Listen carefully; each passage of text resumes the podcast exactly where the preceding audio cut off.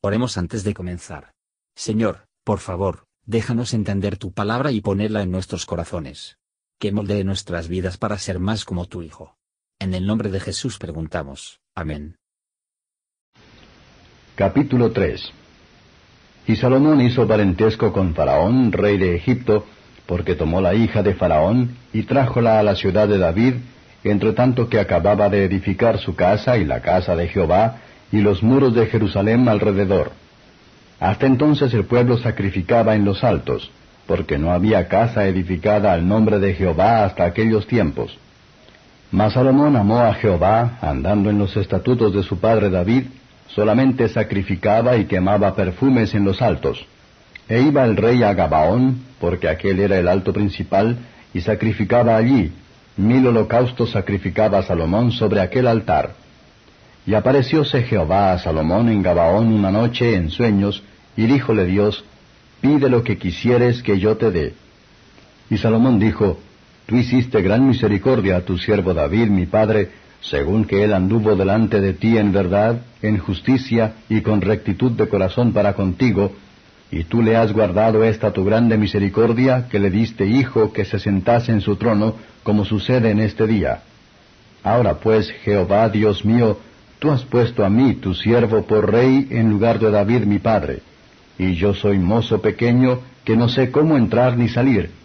Y tu siervo está en medio de tu pueblo, al cual tú escogiste, un pueblo grande que no se puede contar ni numerar por su multitud.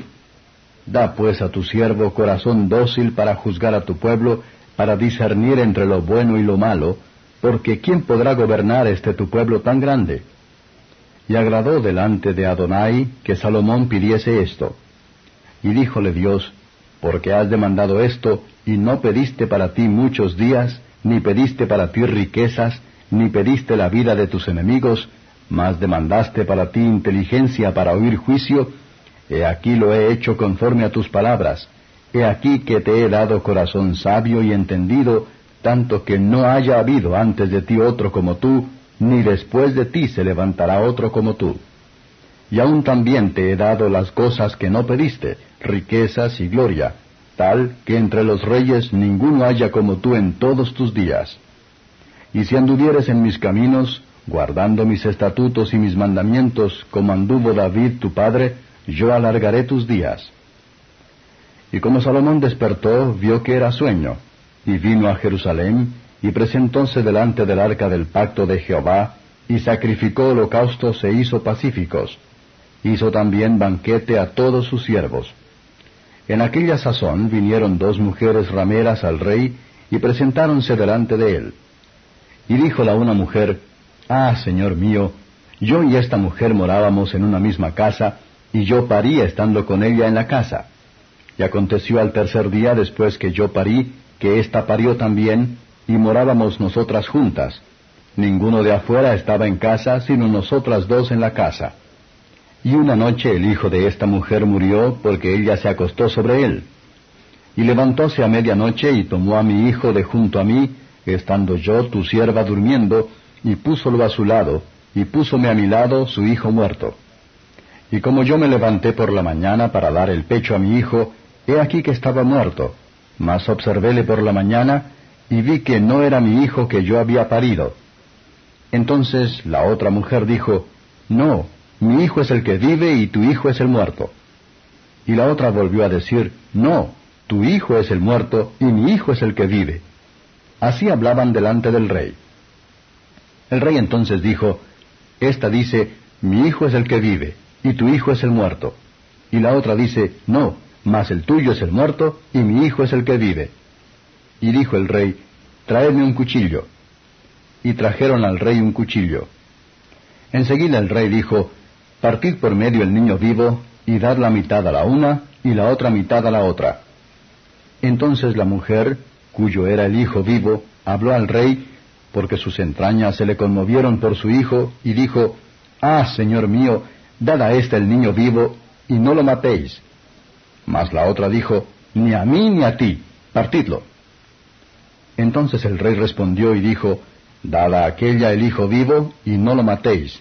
Ella es su madre.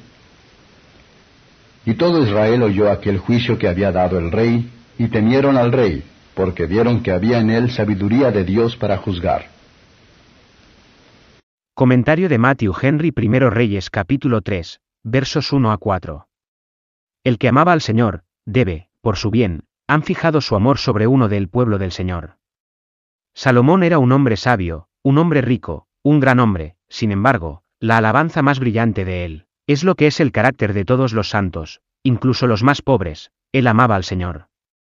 Donde Dios siembra en abundancia, él espera cosechar en consecuencia, y los que verdaderamente aman a Dios y su culto.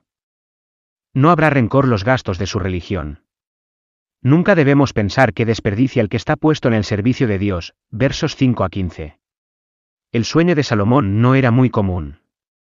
Mientras sus poderes corporales fueron encerrados en el sueño, se fortalecieron los poderes de su alma, que estaba habilitado para recibir la visión divina, y para hacer una elección adecuada. Dios, de igual manera, nos pone en el camino listo para ser felices, asegurándonos que tendremos lo que necesitamos. Y orar. Salomón de hacer tal elección cuando está dormido, y los poderes de la razón menos activa, mostraron que vino de la gracia de Dios. Tener un sentido humilde de sus propios deseos y debilidad, suplica, Señor, yo no soy más que un niño. Los hombres más sabios y considerados están, mejor familiarizados están con su propia debilidad, y cuanto más celoso de sí mismos. Salomón pide a Dios que le dé sabiduría. Debemos rezar por él, Santiago un verso 5, que nos puede ayudar en nuestra vocación particular. Y las diversas ocasiones tenemos. Aquellos son aceptados de Dios, que prefieren las bendiciones espirituales a los bienes terrenales. Era una oración que prevalece, y prevaleció por más de lo que pidió. Dios le dio sabiduría, como ningún otro príncipe fue siempre bendito con, y también le dio riquezas y honra. Si nos aseguramos de sabiduría y la gracia, éstas traerán prosperidad exterior con ellos, o endulzar la falta de ella. La manera de obtener las bendiciones espirituales es luchar con Dios en oración por ellos. La manera de obtener bendiciones terrenales es hacer referencia a nosotros mismos a Dios que les conciernen. Salomón sabiduría que le ha dado, porque hizo preguntar, y la riqueza, porque él no lo hizo. Versos 16 a 28. Se da un ejemplo de la sabiduría de Salomón. Nótese la dificultad del caso. Para averiguar la verdadera madre, no pudo probar que el niño amaba, y por lo tanto probado que amaba al niño mejor, la sinceridad de la madre se intentará. Cuando el niño está en peligro. Deje que los padres demuestran su amor a sus hijos, sobre todo por el cuidado de sus almas, y arrebatando como marcas de la quema. Por esta y otras instancias de la sabiduría que Dios le dotó, Salomón tuvo una gran reputación entre su pueblo. Esto era mejor para el que las armas de guerra, por esto fue temido y amado. Gracias por escuchar y si te gustó esto, suscríbete y considera darle me gusta a mi página de Facebook y únete a mi grupo Jesús Answers Prayer.